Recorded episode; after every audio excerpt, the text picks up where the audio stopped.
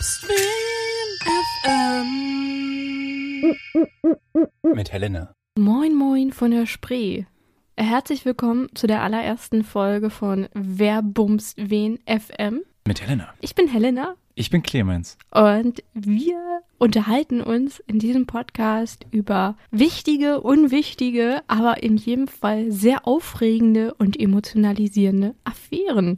Clemens, was genau ist dein Interesse an diesem Podcast? Warum dachtest du dir, ich setze mich hier jetzt regelmäßig mit Helena hin und lass mir pitchen, welche Affären die Welt so verändert haben oder auch nicht? Was ist dein Interesse an Gossip? Zum einen, dass jeder, der dich so ein bisschen kennt, weiß, dass man sowieso nicht drum rumkommt, von all diesen spannenden Affären zu hören, wenn Das man Zeit korrekt. mit dir verbringt. Stimmt. Wenn man Zeit mit dir verbringt. Und zum anderen ha- habe ich auch manchmal so eine kleine Lästerschwester in mir. Also ich bin auch schon gut unterhalten davon, wer wen Bumst. gebumst hat. Ja, ich finde es auch super spannend. Und es gibt ja viele Menschen, die gegen diese schönste Sache der Welt, Lästern, eine Abneigung haben und auch der Meinung sind, dass amoröse Beziehungen, Sex, Drugs und Rock'n'Roll, dass Affären nicht so wichtig sind. Und ich finde es so faszinierend, dass das immer eine Rolle gespielt hat. Also, dass es immer wichtig war, wer mit wem zusammen war, wer wen gebumst hat, öffentlich oder eben privat oder komplett versteckt, wer mit wem verheiratet war, wer an wen verheiratet wurde, wer wen dann mit wem betrogen hat, weil das historisch auch absolut relevant sein kann. Also müssen wir uns nochmal an eine sehr berühmte Affäre erinnern. Kleopatra und Caesar. Was, was fallen dir spontan für berühmte Affären ein, die dich bewegt haben? Oder wo du dir denkst, so, ich find's gut, dass ich darüber weiß, dass das macht mein Leben ein bisschen lustiger und unterhaltsamer, darüber Bescheid zu wissen. All-time favorite ist da natürlich Henry VIII of England, der Mann, der sich einfach so viel rumgebumst hat, dass er eine eigene Kirche erfinden musste, um damit vor den Augen Gottes und als äh, König bestehen zu können. Das unterhält mich wirklich sehr, dass es auch diesen kleinen Eselsbrückenreim gibt, ne? dass man sich einfach merken kann, wer ist jetzt wie äh, divorced, beheaded, died, divorced, beheaded, survived. Also nur die letzte hat es dann tatsächlich geschafft Weil sie ihn überlebt hat. weil sie Ja. ihn überlebt hat, ähm, den äh, alten. Ähm, genau, ansonsten mag ich auch immer gern Geschichten darüber, wer denn angeblich nicht wen gebumst hat. Das ist ja auch immer ganz spannend. Also Stimmt, ja. jemand, der jetzt hier in unserem ähm, Berlin-Brandenburger Kreis sehr groß ist, ist Friedrich der Zweite, bei dem man ja immer gesagt, der ja keinen eigenen Nachkommen hatte, was ja auch immer für Lästereien gesorgt hat. War der Mhm. jetzt eventuell homosexuell? Einige sagen, der hat sich in seiner Jugend zu sehr rumgebumst und hatte deshalb im Prinzip nichts mehr, was man dafür gebrauchen konnte. Wie dem auch sei, es wurde dann irgendwann staatstragend für Preußen, dass es da kein Erben gab. Also sowohl die eine Ecke als auch die andere. Und dann gibt es natürlich die ganzen modernen Affären noch, wo wir vielleicht auch noch Bild- und Tonmaterial haben und ist da noch super. viel mehr rein, reinwerfen können. Also das ist ähm, allein dadurch, dass oft ja auch Imperien, wie du schon sagtest, auch mit Caesar und Kleopatra daran hängen, schon immer wichtig und interessant. Wir haben ja jetzt auch gerade das Spin-off von Bridgerton geguckt, Queen Charlotte, in dem es unter anderem auch darum geht, dass sie zwar sehr viele Kinder bekommen hat, ich glaube 15 sind es gewesen, von denen nicht alle das Erwachsenealter erreicht haben, aber ich glaube drei sind verstorben und der Rest hat tatsächlich überlebt und hat auch sie überlebt. Und dass sie aber sehr lange darauf warten musste, Enkelkinder zu bekommen und äh, dass das auch natürlich zu Problemen geführt hat. Wir sprechen heute in der allerersten Folge nicht über Kinder, die gezeugt worden sind. Wer weiß, wenn, dann wissen wir nichts historisch davon. Aber wir sprechen über eine Affäre, die exemplarisch dafür gilt, äh, wie cool es ist, sich vorzustellen, dass zwei sehr berühmte Menschen was miteinander am Laufen haben könnten.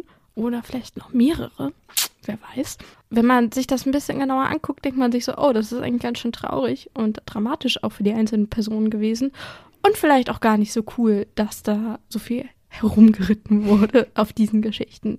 Wir sprechen heute über die größte Ikone der Schauspielerei der 1950er und 60er Jahre, Marilyn Monroe, und ihre nebulöse Beziehung zu den Kennedy-Brüdern. Wie viele gab es da eigentlich? Kennedy sind doch so ganz, ganz, ganz, ganz arg viele Leute. Ja, also es gab Joseph, den Ältesten, Mhm. der ist im Zweiten Weltkrieg gefallen. Der sollte nämlich eigentlich Politiker werden. Das hatte sich sein Vater für ihn so ausgedacht. Mhm. Dann gab es John, den Zweiten. Und dann gab es Jean, Patricia, Robert, Edward, Eunice, Rosemary und Kathleen. Und die Mutter war Rose und äh, der Vater war Joseph Senior. Bei Marilyn Monroe sah es ein bisschen anders aus. Marilyn Monroe, die ja das Sexsymbol Punkt. ja, ja, ich, ich würde ja sagen, für eine ganze Generation ist, für die Menschheit ist, wurde als Norma Jean Mortensen am 1. Juni 1926 in Los Angeles geboren. Und ihr Leben hat unfassbar unglamourös angefangen. Norma Jean wuchs in sehr schwierigen Verhältnissen aus.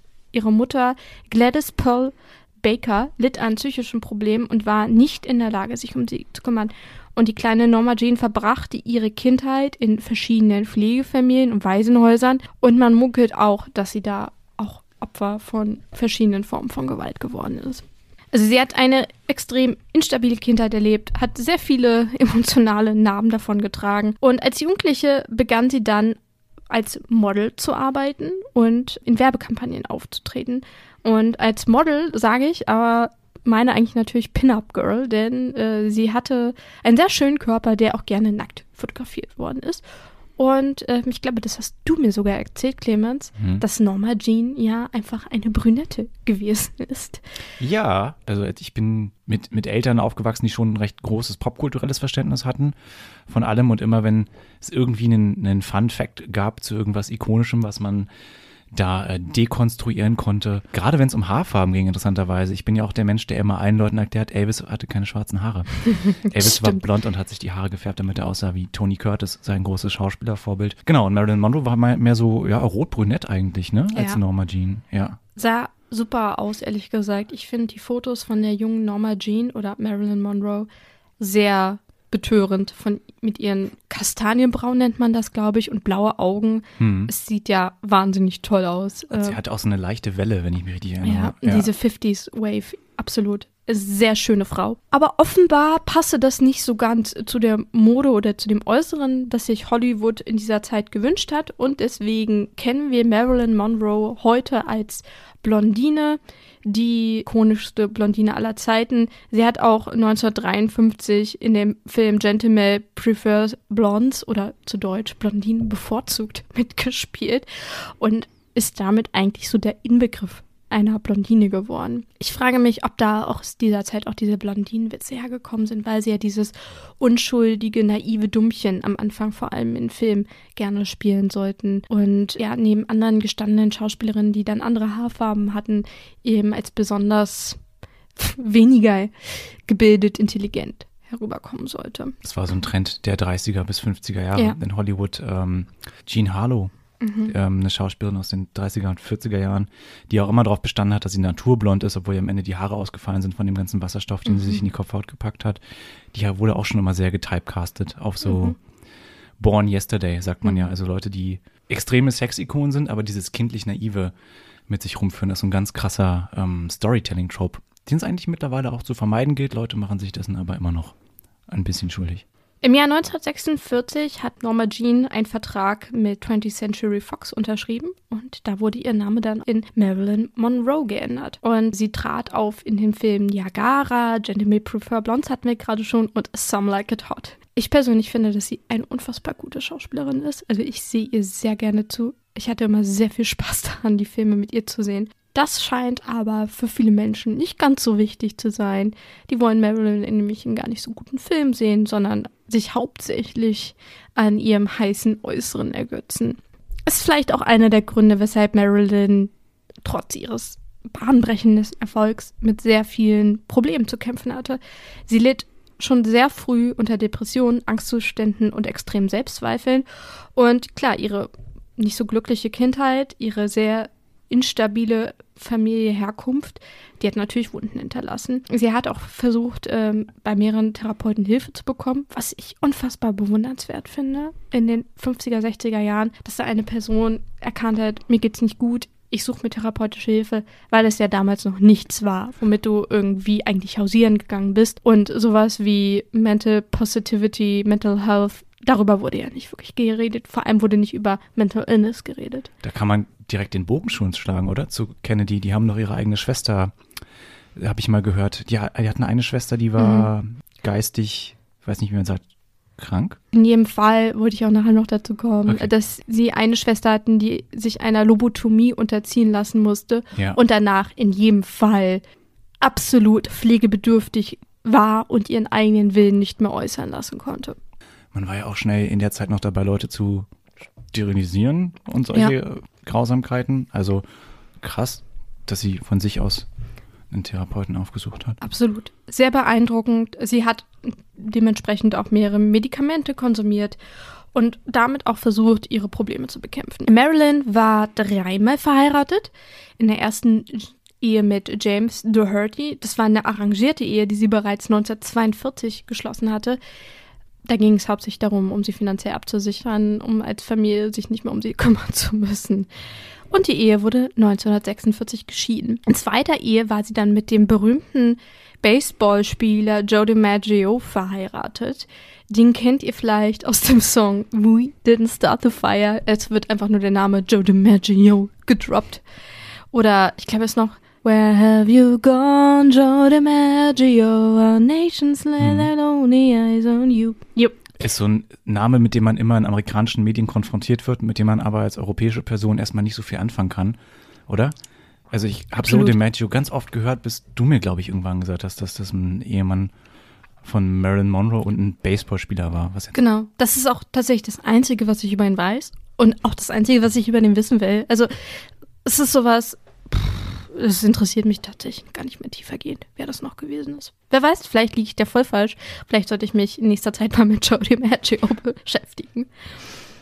Die zweite Ehe von Marilyn dauerte ebenfalls nur neun Monate und wurde 1954 geschieden. Und das sehr öffentlich. Ich glaube, Marilyn war so eine der ersten Personen, die so einen richtigen Rosenkrieg mit der Presse zusammengeführt hatte, an dem die komplette Welt teilnehmen durfte. In der dritten Ehe war sie dann verheiratet mit einem Schriftsteller. Weißt du, welcher das war? Arthur Miller. Arthur Miller. Mit dem war sie von 1956 und bis 1961 verheiratet. Man muss sagen, dass diese Ehe am Anfang aber auch sehr glücklich gewesen ist und die beiden eigentlich ein sehr liebesvolles Verhältnis zueinander hatten. Ich glaube, Marilyn hat aber mindestens eine Fehlgeburt in dieser Ehe erlitten, wenn nicht noch mehrere. Da bin ich nicht ganz so gut im Bilde, aber ich weiß, dass sie während der Dreharbeiten mit einem sehr cholerischen Regisseur eine Fehlgeburt erlitten hat und da Arthur Miller dann irgendwann in sein Tagebuch geschrieben hat, dass Marilyn unstable ist und er sich eigentlich fühlt, als ob er sich mit einem seiner Kinder unterhält, wenn er mit ihr redet. Und das hat sie dann in seinem Tagebuch gelesen, was natürlich auch nicht unbedingt für die Qualität der Ehe spricht, dass sie in diesem Tagebuch gelesen hat und dass sie dann aber gelesen hat, dass er sie eben nicht als ebenbürtige Person wahrnimmt, fand sie natürlich super verletzend, was ich auch sehr gut verstehen kann. Und äh, ja, da haben sie sich dann scheiden lassen und das war auch eine sehr schmerzhafte Scheidung, um es mal kurz zu halten. Du wolltest schon den Schlenker mehrmals machen zum good old John Fitzgerald Kennedy. Der wurde am 29. Mai 1917 in Massachusetts geboren. Das ist so ein Name, ne? Dieser Ort, der ist dafür da, dass ich ihn falsch ausspreche. Das ist witzig, weil kennst du den Loriot-Sketch? Nee. Ähm, da geht es darum, dass eine Familie von ihrer Tante aus den USA ein Klavier bekommt und der Lieferant, der das quasi um hat, ähm, soll in so eine Videokamera sprechen, weil sie so eine Danke, liebe Tante, dass du uns das Klavier geschenkt hast. Ähm, soll sagen, das kommt von Frau so und so aus Massachusetts und er kriegt das nicht hin und die ganze Familie kriegt das nicht hin und ähm, der Witz ist quasi, naja, es ist halt, was ist der Witz? Es ist ein Loriot-Sketch, es geht um diese Kleinigkeit auf jeden Fall ist Mhm. das ähm, so ein Sketch, immer wenn jemand Massachusetts sagt, dass das schwer auszusprechen ist, denke ich, weil ich auch eine Kartoffel bin wie alle anderen, äh, an diesen Sketch. Ein Kamel, ein Kamel. Jedenfalls stammt John F. Kennedy aus einer aus Irland stammenden Migrantenfamilie und sein Vater Joseph P. Kennedy Senior war ein extrem erfolgreicher Geschäftsmann, der wahrscheinlich mit Alkoholschmuggel sehr viel Geld verdient hat. Ich mag es immer diesen Ausdruck, dass ähm, der viel Geld mit der Mafia gemacht hat. Und ich denke mir immer, ich glaube, er war die Mafia, wenn ich das so höre. Aber vielleicht tue ich ihm da total Unrecht. Ich habe dafür natürlich keine Belege, aber wenn jemand sagt, er hat mit Alkoholschmuggel Geld gemacht, dann frage ich mich immer so, okay, du hast mit Alkoholschmuggel Geld gemacht und du hast sehr viele Kinder und was macht dich dann anders als die Mafia? Ich glaube, das ist was Markenrechtliches tatsächlich fast schon. Ach so, dass man sich Du nicht musst- einfach Mafia nennen Du kannst kann. dich nicht einfach Mafia nennen, Mhm. gerade wenn das irgendwie die, ähm, die, haben ja ähm, Strukturen, die der römischen Legion nachempfunden sind. Und wenn du Mhm. in diesen Strukturen nicht vorkommst, bist du, glaube ich, offiziell kein Mitglied und dann kannst du auch nicht so bezeichnet werden. Okay. John F. Kennedy hatte acht Geschwister. Und ich denke mir immer so, das sind einfach sechs zu viel. Ich habe sehr viel Mitleid mit Rose, erzkatholische Familie. Wie man vielleicht ab und zu mal erwähnen sollte, war das, glaube ich, 70 Prozent der Fragen über die Kennedys einfach erledigt. Die Frauen hatten da dezent Zero zu melden. Und ich habe ein Buch, das habe ich hier auch liegen, das heißt ähm, John F. Kennedy, wilde Jugend von Nigel Hamilton. Und das erzählt so, wie er aufgewachsen ist, immer in Konkurrenz zu seinem älteren Bruder Joe. Und wie der Vater die beiden einfach schon richtig früh angefixt hat, Frauen auf keinen Fall wie Menschen zu behandeln. Die wurden mit Pornografie, mit pornografischen Schriften und Material großgezogen ich glaube, ähm, auch mit in Bordelle genommen. Und denen wurde einfach schon sehr früh beigebracht, dass sie sich alles nehmen können, was ein Rock anhat und das dann auch einfach wie eine untergebene Person behandeln können. JFK hatte noch andere Brüder, Robert und Edward, die ebenfalls politische Karrieren anvisierten und den Robert sollten wir uns auch noch merken. JFK absolvierte ein Studium an der Harvard University, sein Bruder ist im Zweiten Weltkrieg gefallen, während JFK selbst als Offizier in der United States Navy diente. Er begann seine politische Karriere und kandidierte 1946 das erste Mal für das Repräsentantenhaus und wurde auch gewählt. 1952 wurde Kennedy dann in den Senat der Vereinigten Staaten gewählt und als Mitglied der Demokratischen Partei wurde er einfach wegen seiner eloquenten Redekunst und seines Äußeren gewertschätzt. Ja, finde ich immer alles beeindruckend und ey, wir wohnen in Berlin und Rathaus zu Schöneberg, John F. Kennedy Platz, bin ich immer super here for it, aber so hübsch fand ich ihn immer gar nicht. Es gibt immer diese vielen Fotos von Willy Brandt und John F. Kennedy und Adenauer. Wenn man an der S-Bahn-Station oder U-Bahn-Station Brandenburger Tor aussteigt, sieht man die ganzen Fotos auch von der Zeit. Und ich denke mir immer so, ich fand Willy Brandt hübscher, aber das ist auch mal so mein Gedanke. Nee, es geht mir auch so. Also gerade in dem Foto, die sitzen da zu dritt in dieser Limousine, Adenauer als Bundeskanzler, Willy Brandt damals noch als Bürgermeister von Berlin und dann äh, JFK und man denkt sich schon so, ja, weiß nicht. Er wirkt auch nicht, Brandt wirkt nicht so, so, weißt du, nicht so zurecht geföhnt. Ja, ja, ja. Er ist viel natürlicher. Du siehst ihn an und denkst so, du warst im Widerstand Genau. gegen die Nazis und hast irgendwie eine Zeitung rausgebracht und ja. Und bei JFK denkst du dir so, ja, der hat Sommersprossen, der hat auch ganz schöne Haare und das war's. Bei, ja, bei, bei, bei Brandt ist irgendwie so der Rebell, den siehst du da drin, ne? Also ich ja, dagegen ist. JFK schon sehr viel Privatschul-Aura. Privilegiert. Wirklich ein sehr privilegiert aufgewachsener Mensch. Jetzt ist die Frage, wie kriegen wir das beides zusammen? JFK und Marilyn Monroe haben sich 1955 bei einer Dinnerparty in Hollywood kennengelernt. Dazu muss man sagen, dass JFK jetzt nicht gerade für seine eheliche Treue berühmt gewesen war. Also da wurden angeblich jeden Abend ins Weiße Haus die hübschen Ladies geschleift. JFK war natürlich mit Jackie verheiratet, mit der er zwei lebende Kinder hatte. Und Jackie Kennedy hatte sehr viele Totgeburten, also hat sehr viele traumatische Geburtserfahrungen gemacht. Und weil John F. Kennedy vermutlich jetzt nicht gerade als großer Frauenfreund groß geworden ist, hat er sich gedacht, so, hm, ich könnte jetzt Mitleid zeigen und ich könnte mich jetzt um meine Frau kümmern. Oder ich unterdrücke all diese Trauergefühle, die ich habe und bums mich einfach durchs Weiße Haus mit allem, was nicht bei drei auf dem Baum ist. Gibt ja großartige Parodien dazu. Ich glaube, ähm, vom ZDF gibt es diese Satire-Show, in der wir John F. Kennedy einfach in sehr vielen Situationen sehen, wo er sich einfach denkt so, uh, eine Vagina.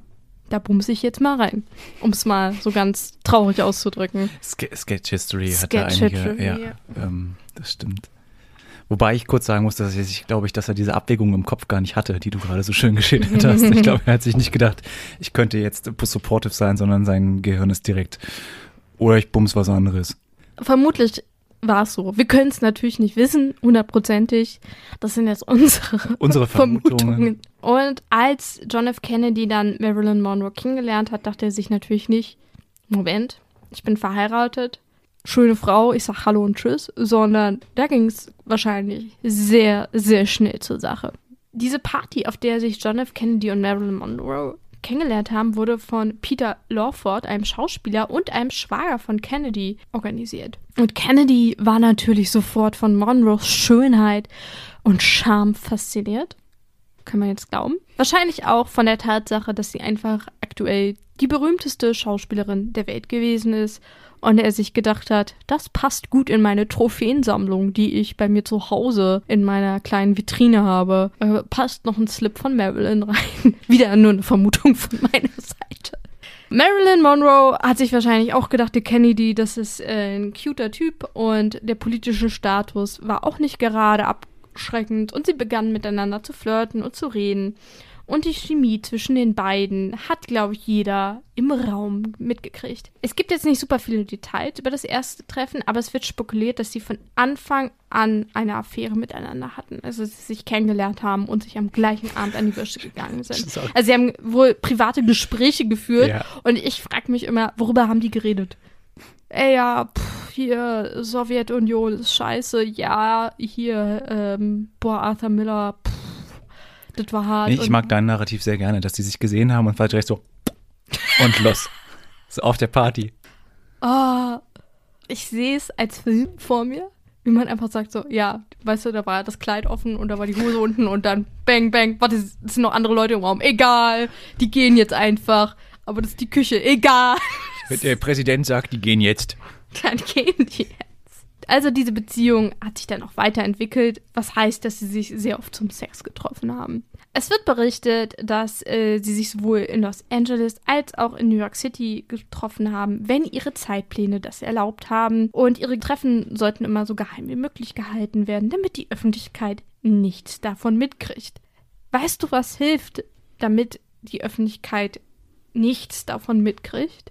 Auftragsmörder. Nein, es einfach niemandem erzählen. Ah, ich habe sehr viele Fehler dann gemacht in meinem Leben. Marilyn soll jedenfalls gegenüber einigen Freundinnen in der A geprahlt haben, dass sie mit den 35. US-Präsidenten eine Affäre hat und dass der Sex ihm bei seinen Rückenschmerzen helfe. Ich habe mir den Fuß gebrochen, dann gehe ich jetzt mal zum Trampolin springen. Das hilft Ja. bestimmt, aber Weiß ich auch jetzt nicht. Also vielleicht war das auch einfach der einzige Sport, den der Gute gemacht hat. Und dann glaube ich schon, dass der Rücken zwischendurch mal besser geworden ist. Anatomisch betrachtet benutzt man ja mehr den unteren Rücken und hat ja da auch die meisten Probleme, oder? Wenn es um Rückenschmerzen geht, ist das meist der untere Rücken. Ähm, vielleicht war das die einzige Bewegung, die er bekommen hat. Aber ich finde es auch ein weirden Flex zu sagen, so, ja, und seitdem der mich bumst, ist der Rücken in Ordnung. ich habe mich auch schon gefragt, ob sie tatsächlich gedacht hat, dass sie die Einzige war, die ihn außerirdisch gebumst hat. Weil das kann ich mir immer nicht vorstellen, dass Menschen so naiv sind, wenn sie eine Affäre mit einer Person haben, die verheiratet ist. Und damit die- ja untreu, Genau. generell, ja. Genau, und dass sie nicht die Einzige ist. Das kann ich mir nicht vorstellen. Jedenfalls erreichte diese Affäre zwischen Marilyn und JFK ihren Höhepunkt mit einem vielleicht dem berühmtesten Geburtstagsständchen, Gebur Massachusetts Geburtstagsständchen aller Zeiten. Du weißt, von welchem Geburtstagsständchen ich rede. Ja, ich habe davon gehört, vielleicht war das mein erster Kontakt zu dieser berühmten Affäre. Also wenn darüber berichtet wird, dann wird es ja meist von da aufgedrödelt. Die Feier zum 45. Geburtstag des US-Präsidenten John F. Kennedy fand am 19. Mai 1962 statt. Und wenn du jetzt sehr gut zugehört hast, dann wirst du da jetzt schon Fingerzucken bekommen. Denn der 19. Mai 1962 war zehn Tage vor dem eigentlichen Geburtstag des US-Präsidenten. Was löst diese Information in dir für Gefühle aus? Das ist wieder so dieses amerikanische Ding, dass du den Leuten gratulieren kannst, obwohl sie gar nicht Geburtstag haben. Als Mensch, der das A nicht kennt und B doch eher zu äh, zwanghaft strukturiertem Verhalten neigt, kriege ich da ein bisschen Krätze. Also das macht mich nervös, erzeugt Unbehagen und Assoziation mit Unglück. Ich bin da einfach sehr abergläubisch und ich weiß, dass man Menschen nicht vor dem eigentlichen Geburtstag gratuliert. Und das heißt, dass man im kommenden Jahr einfach sehr viel Pech haben wird. Die Amis sind da irgendwie schmerzbefreit. Ich weiß auch noch, dass du mal zu mir gesagt hast, ah, Jane Goodall hat heute Geburtstag. Und ich war so, nee, ich bin mir ziemlich sicher, dass Jane Goodall morgen Geburtstag hat, weil Jane Goodall am 4. April Geburtstag hat, mhm. der der Geburtstag von einer meiner besten Freundinnen ist und deswegen kann ich mir das merken. Und da hast du gecheckt und das stimmte.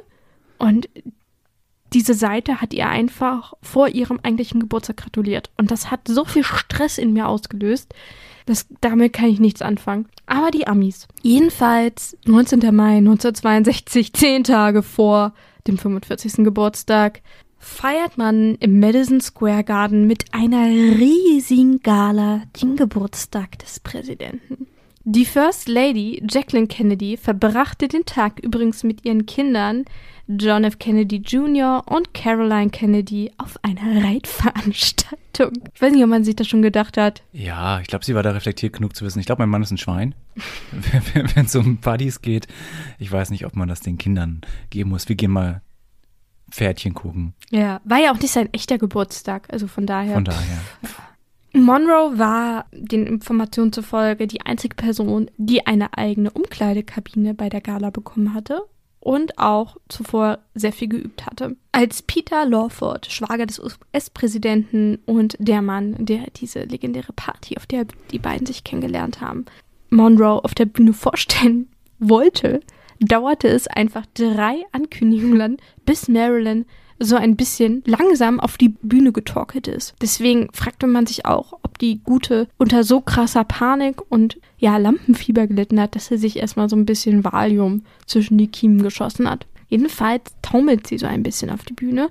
Lawford scherzt dann, hier ist late Marilyn Monroe, was ich schon sehr, sehr schlimm finde und gleich auf Holz klopfen würde, wenn ich sowas sagen würde, weil late heißt ja nicht nur zu spät, sondern sagt man ja auch über verstorbene Menschen. Und ich finde das sehr gruselig, so angekündigt zu werden, auch wenn man den Witz natürlich verstehen kann. Marilyn betritt also die Bühne in einem sagenhaften Kleid, das extra für sie genäht wurde, mit einer weißen Capejacke aus, Achtung, Nerzfell. Also verlässt Lawford die Bühne, überlässt Marilyn das Mikrofon und Marilyn singt mit einer sehr angeblich lassiven Stimme und Körpersprache das Geburtstagslied Happy Birthday to You, Mr. President, was ja so ein Mashup ist aus Happy Birthday to You und Thanks for the Memory. Ich muss sagen, dass ich immer nur dieses Happy Birthday, Mr. President gehört habe. Und nie das ganze Lied. Ich habe jetzt für die Recherche das erste Mal den kompletten Bühnenauftritt gesehen.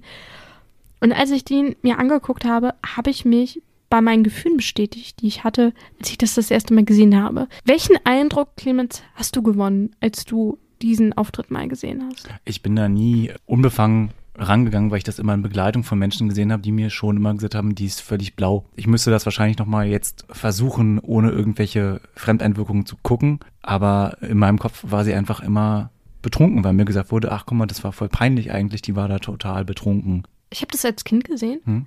und dachte mir, die kann ja gar nicht singen. Ich fand als Kind war das keine gute Gesangsperformance, die ich da gesehen habe. Und meine Mutter, glaube ich, hat zu mir gesagt, ja, das ist lassiv. Das ist so verführerisch. Und ich habe es wirklich nicht verstanden, weil ich mir dachte so, ey, die, die kippt gleich seitlich um und die kann nicht singen. Dass sie betrunken war, habe ich, glaube ich, oder auf irgendwelchen Substanzen jedenfalls nicht nüchtern war, habe ich erst sehr viel später verstanden. Aber ich habe es schon sehr früh, dieses Video einmal gesehen und war einfach sehr irritiert von der Performance. Was mir immer noch auffällt, ist dieses Lassiv. Ich glaube, das ist auch der Zeit geschuldet. Also die Leute sind ja damals schon an die Decke gegangen, wenn man irgendwie ein Knöchel gesehen hat, um es mal übertrieben auszudrücken. Und dann war wahrscheinlich dieses langsam dahingehauchte für so, weiß nicht, ob ich das sagen kann, wir können es ja rausschneiden, so untervögelte puritanische Amerikaner einfach schon so krass, dass das so ein äh, popkultureller Einschnitt war, oder? Das kann absolut sein. Ich kann mich sehr schlecht in untervögelte AmerikanerInnen hineinversetzen. Zum Ende ihres Auftritts macht sie dann so ein paar wackelige Sprünge, dass sich alle wirklich schon ein bisschen Sorgen machen. und ein Assistenz dann auch zu ihr auf die Bühne eilt, um ihr da runterzuhelfen.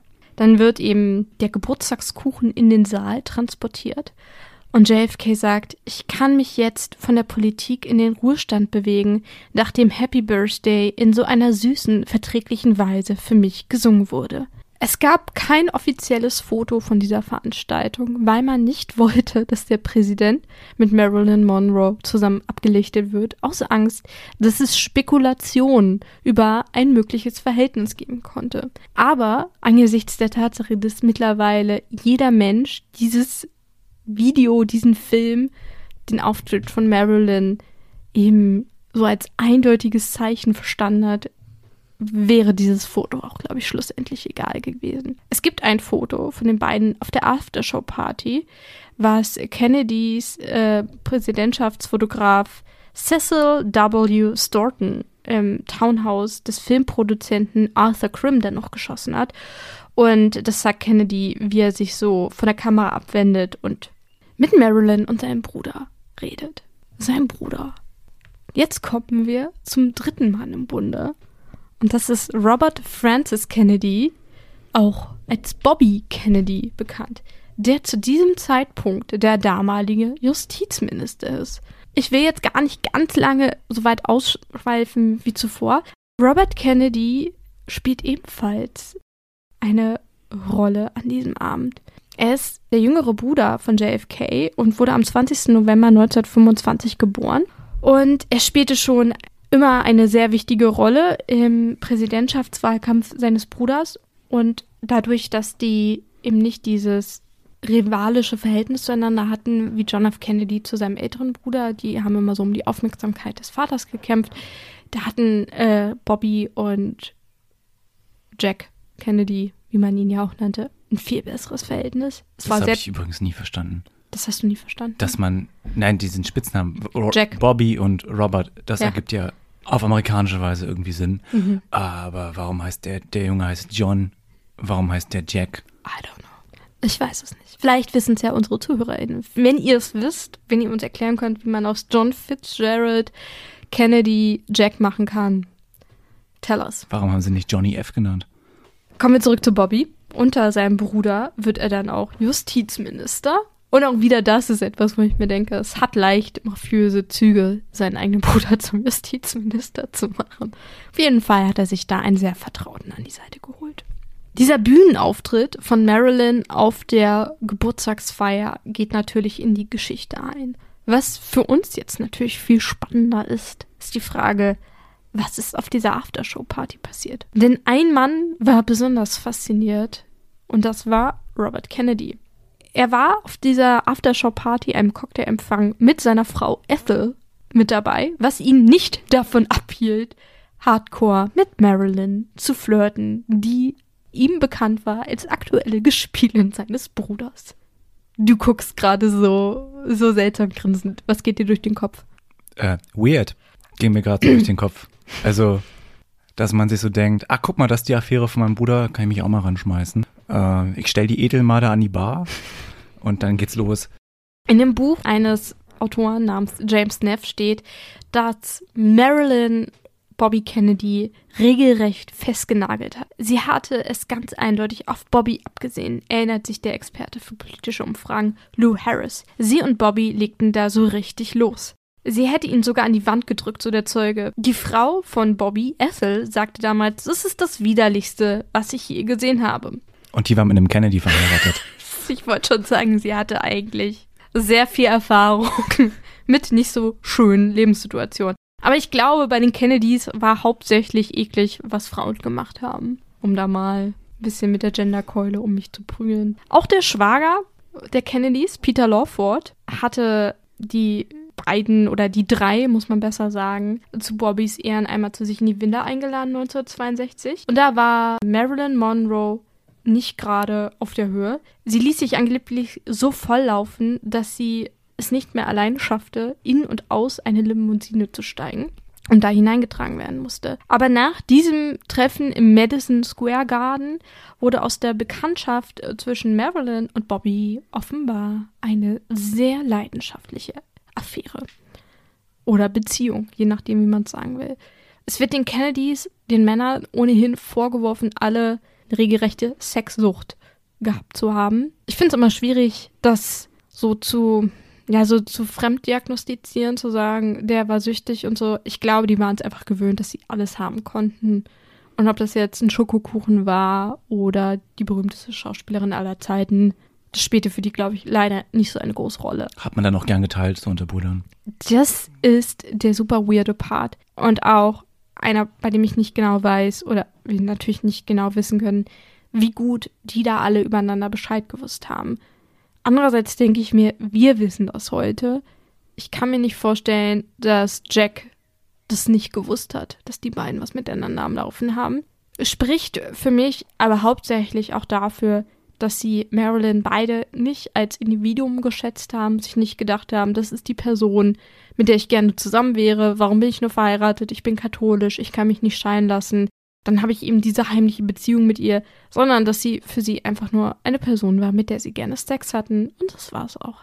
Monroe litt zu diesem Zeitpunkt schon sehr lange an sehr schlimmen chronischen Depressionen, Angst- und Schlafstörungen und einer Abhängigkeit von Psychopharmaka. Am 4. August wird Marilyn Monroe von ihrer Agentin Patricia Newcomb, ihrer Haushälterin Eunice Murray und ihrem Psychiater Ralph Granson nach Hause begleitet. Murray verbringt die Nacht im Haus der Schauspielerin und sieht sie nach eigenen Angaben gegen 3.30 Uhr, wie sie Licht in ihrem Zimmer anhat. Er klopft an die Tür, aber Marilyn antwortet nicht. Also ruft er die Haushälterin und die brechen zusammen das Fenster zum Schlafzimmer auf. Dort finden sie Marilyn nackt im Bett. Sie rufen dann den Hausarzt und dieser erklärt sie am 5. August 1962 um 3.50 Uhr offiziell für tot.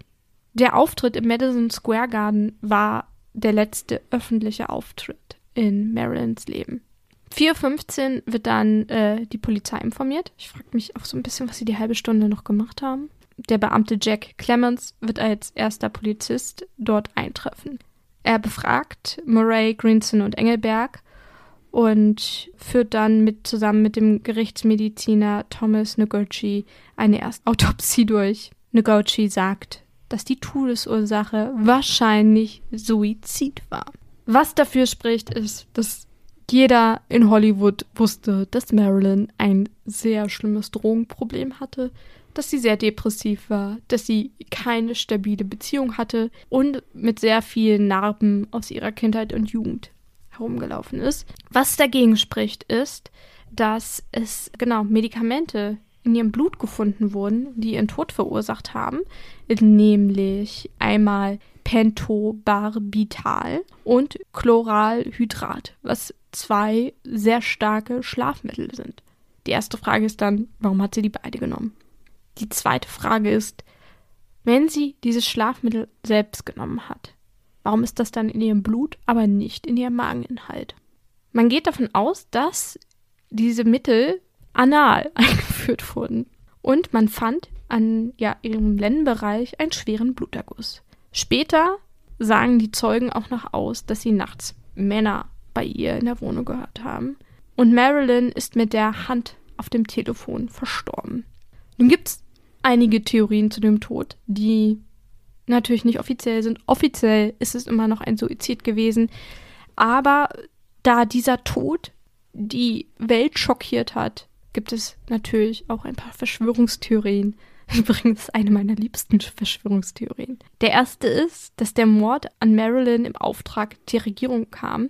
Und zwar, dass Marilyn Monroe Informationen über die Affären von Präsident John F. Kennedy und seinem Bruder Bobby Kennedy hatte und eine potenzielle Bedrohung für die Regierung darstellte. Was mich daran zweifeln lässt, also, oder wo ich mir denke, das passt da nicht so genau, ist, die beiden haben so viele Leute gebumst. So unfassbar viele Leute. Haben die die alle aus dem Weg geräumt? Was denkst du, Clemens? Ich habe mal gehört, dass das damals nicht amtsgefährdend war. Eine Affäre zu haben. Eine Affäre zu haben. Dass das erste Mal, dass das wirklich in der Geschichte der USA verwerflich war, erst in den 90ern mit Clinton und Lewinsky so war. Vorher hattest du als Mann in einem Amt nichts zu befürchten, wenn du Affären hattest. Es gehörte dazu. Zum guten Ton. Zum guten Ton. Das andere, dass das irgendwie skandalbehaftet war, wie gesagt, das habe ich mal in einem, ich glaube, in einem Podcast von äh, Radiolab von, von NPR haben sie das mal aufklamüsert, dass das echt ähm, damals eigentlich kein großes Ding war. Die zweite Theorie ist, dass Marilyn Verwicklung zur Mafia hat. Also nicht zu den Kennedys, sondern zu, zu der richtigen Mafia. Ah. Marilyn hatte angeblich eine Affäre mit Sam Gianciana, einem hochrangigen Mitglied der Mafia, dessen Namen ich hoffentlich jetzt gerade einigermaßen verständlich ausgesprochen habe. Und es wird behauptet, dass sie ja von der Mafia ermordet wurde, weil sie angeblich auch sensible Informationen über diese Organisation hatte. Die dritte Theorie ist, dass Marilyn angeblich von einem Pharmaunternehmen ermordet wurde, um eine mögliche Bedrohung für ihre Geschäftsinteressen zu eliminieren, da Marilyn eben sehr viele Medikamente konsumiert hat und nicht immer besonders gut darauf reagiert hat. Diese Theorie finde ich irgendwie super langweilig und habe auch keine Lust, da mehr Gedanken dran zu verschwenden. Ich habe noch eine Theorie gehört. Du hast noch eine Theorie gehört? Ja, also Bitte. eine Theorie, mit der ich aufgewachsen bin. Okay, hau Marilyn raus. Marilyn Monroe war eine Schläferagentin für den KGB. Uh, I love it. deshalb aus dem Weg geräumt werden. Oh, I love it. Okay, nehmen wir hiermit auf. Und äh, ich weiß nicht, ob das für euch eine offizielle Verschwörungstheorie war, aber jetzt ist sie. Jetzt ist sie in der Welt. Ihr dürft sie jetzt an eure, an eure Pinnwand heften. Recherchiert sie nicht und äh, tragt sie unreflektiert weiter, bitte. Nur so können die guten Verschwörungstheorien wachsen und gedeihen. Jedenfalls eskaliert nach Marilyns Tod die Berichterstattung über sie. Und natürlich ist es eine der bekanntesten und tragischsten Todesfälle in Hollywood. Außerdem hat man sie ja gerade erst auf dem Geburtstag des Präsidenten singen sehen. Wo sie aber ja schon als Verstorbene angekündigt wurde. Da wusste doch no. jemand was. War das schon geplant? Die New York Mirror titelt Marilyn Monroe kills self, found nude in bed, hand on phone, took 40 pills. Also übersetzt, Marilyn tötet sich selbst, nackt gefunden im Bett, Hand auf Telefon, nahm 40 Pillen. Rein grammatikalisch ist das eine Headline, wo ich mir denke, die könnte jetzt heute auch auf der Zeitung mit den vier großen Buchstaben hängen.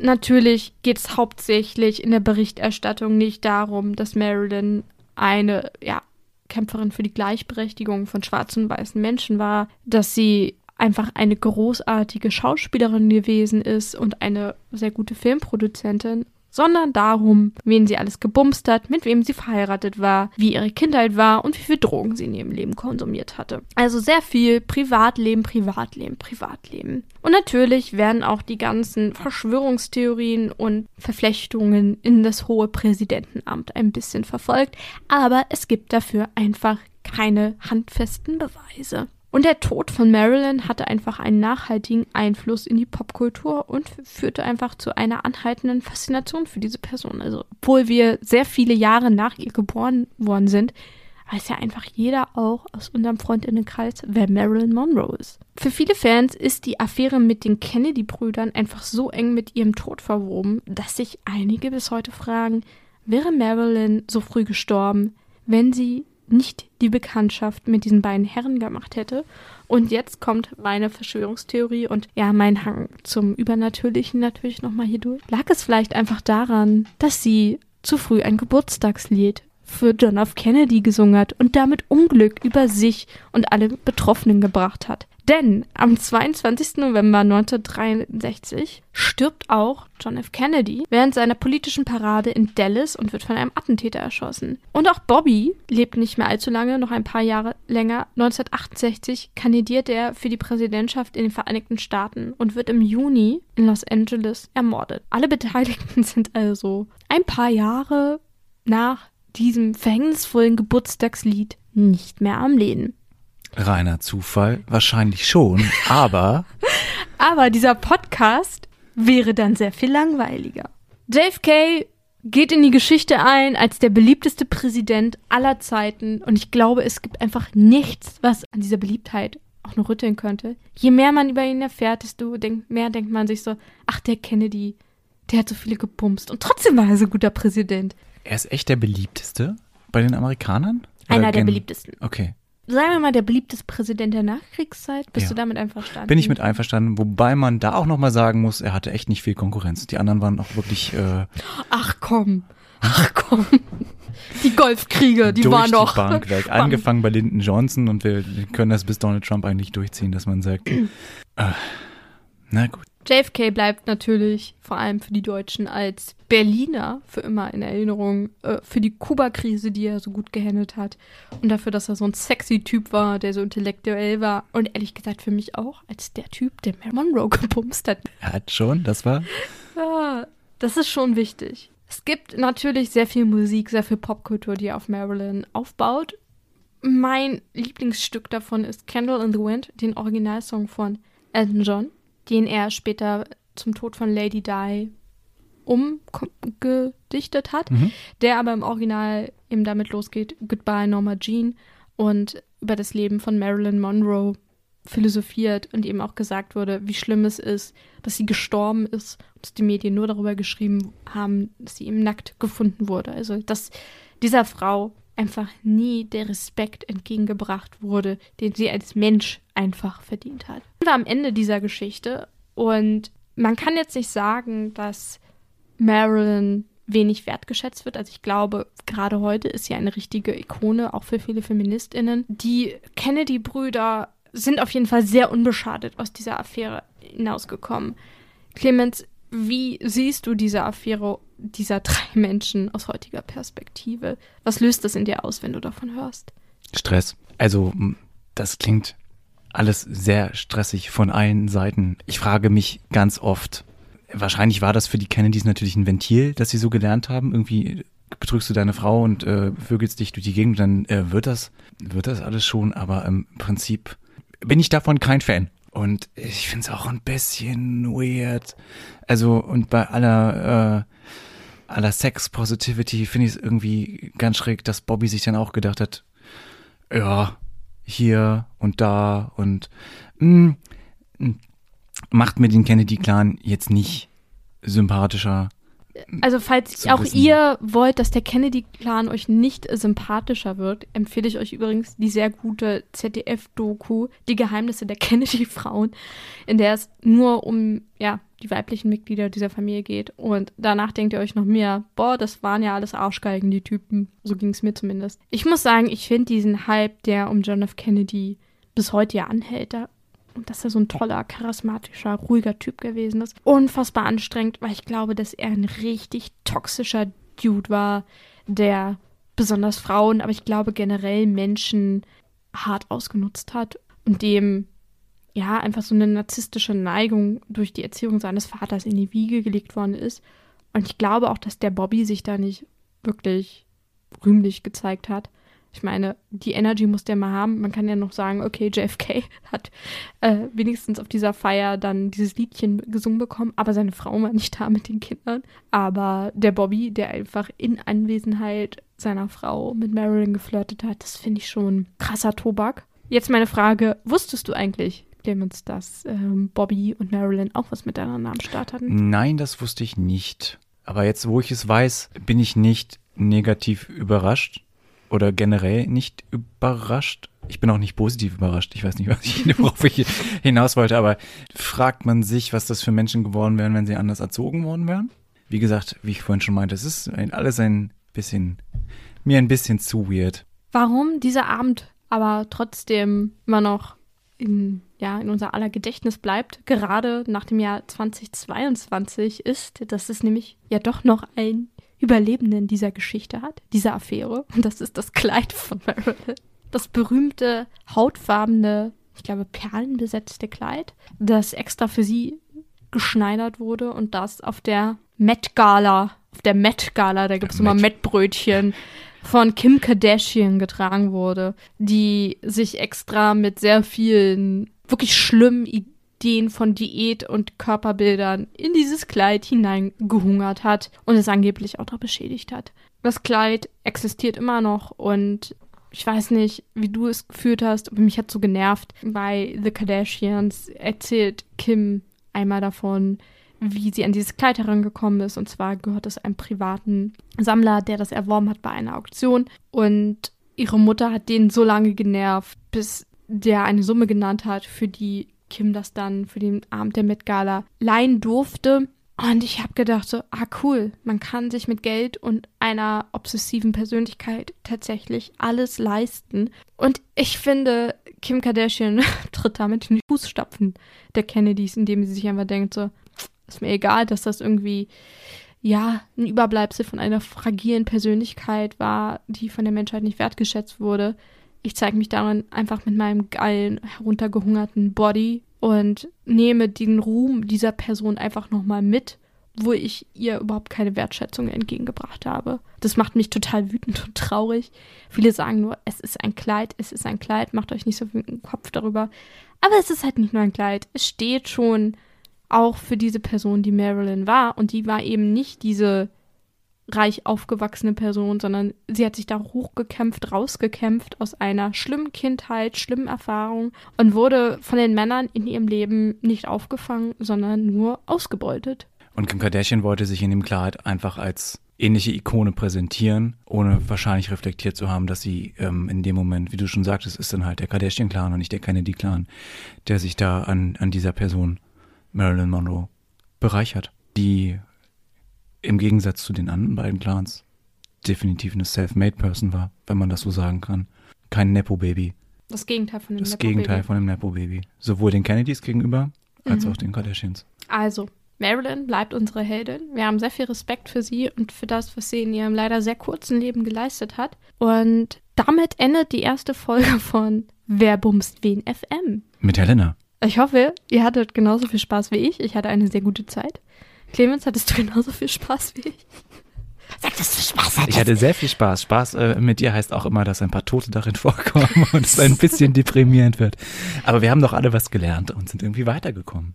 Ich hoffe, ihr schaltet auch äh, nächste Woche wieder ein, wenn wir eine neue Affäre sezieren und unter das Mikroskop legen und habt wieder Lust, ein bisschen in die sexuelle Geschichte der Menschheit einzutauchen. Ich bin gespannt. Tschö mit Ö und bis bald. Bis bald. うんうんうんうんうん。